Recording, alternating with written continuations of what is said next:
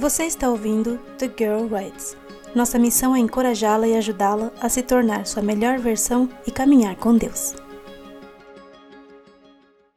Opinião não contratada. O que fazer? Por Helena Esteves.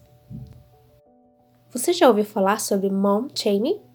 Este é um termo adotado recentemente que se refere a constranger uma mãe por não seguir um padrão ou que alguma pessoa considera correto no âmbito da maternidade. Há alguns dias ouvi de uma mãe que, quando ela descobriu a gravidez do seu primeiro filho, sentiu que sua vida se tornou domínio público em todos os assuntos relacionados à maternidade. Ela recebia tantos conselhos e opiniões diferentes que terminou se sentindo ansiosa e preocupada diante de tanta informação. Sabemos e confiamos que 90% das pessoas aconselham e dão suas opiniões com boas intenções, com o intuito de ajudar a própria experiência no assunto. A maternidade em si gera uma cobrança para a mãe, e muitas vezes um conselho dado com uma boa intenção pode acabar aumentando esse sentimento de cobrança e gerando sentimentos de sobrecarga, baixa autoestima e até mesmo depressão. Se você, mamãe, tem se sentido dessa forma, quero compartilhar com você a experiência da minha irmã Juliana, que recentemente teve seu terceiro filhinho. Uma vez, uma pessoa veio até mim e me disse para tirar algumas roupinhas do meu bebê, porque, na opinião dela, eu estava sufocando e ele deveria estar com calor. Então tirei o casaquinho que ele estava vestindo. Em um outro momento, mais tarde, outra pessoa veio até mim e me perguntou por que meu bebê estava com tão poucas roupas e que ele deveria estar sentindo frio. Naquele momento, fiquei confusa e tomei uma lição para mim. Eu sou a mãe e devo conhecer meu bebê. Se eu verificar a temperatura das mãozinhas e dos pezinhos dele, saberei se ele está com frio ou não. Daquele dia em diante, decidi tomar as minhas próprias decisões. Quando alguém me dá alguma opinião, eu não descarto totalmente.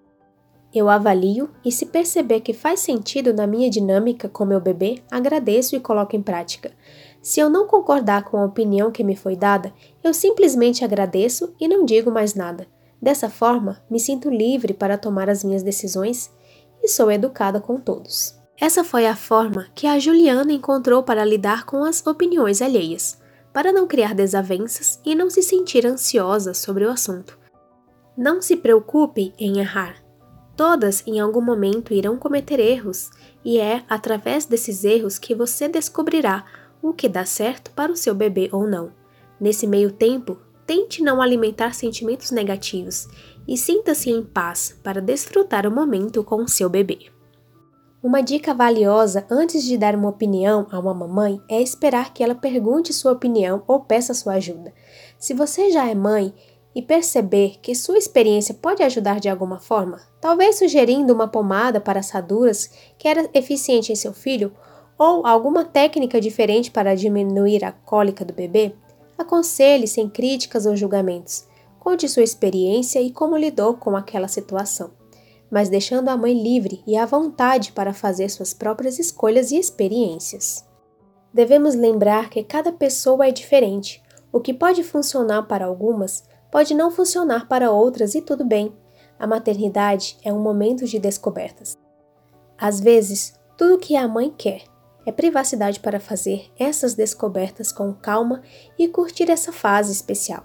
Então, nesse momento, podemos usar nossas palavras para dar apoio, como: Você está fazendo um ótimo trabalho. Você precisa de alguma ajuda? Você quer que eu busque um copo com água enquanto você amamenta? Você é exatamente a mãe que seu filho precisa. Vamos fazer com que esse momento na vida de cada mãe seja especial, com palavras positivas. Dos lábios de Jesus não se ouvia palavras negativas. Ele estava sempre pronto a oferecer uma palavra de incentivo e ânimo. A voz e a língua são dons de Deus, e se usados corretamente, são um poder divino. As palavras significam muitíssimo podem expressar amor, dedicação, louvor, melodia a Deus ou ódio e vingança. Palavras revelam sentimentos do coração. Se olharmos o lado brilhante das coisas, acharemos bastante para tornar-nos bem-humorados e felizes. Se dermos sorrisos, eles nos serão devolvidos.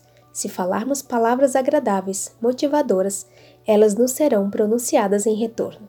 Mente, Caráter e Personalidade, volume 2, página 572.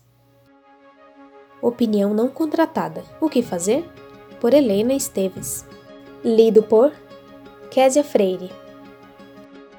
Todos os artigos são conteúdo original e pertencem ao degreerights.com.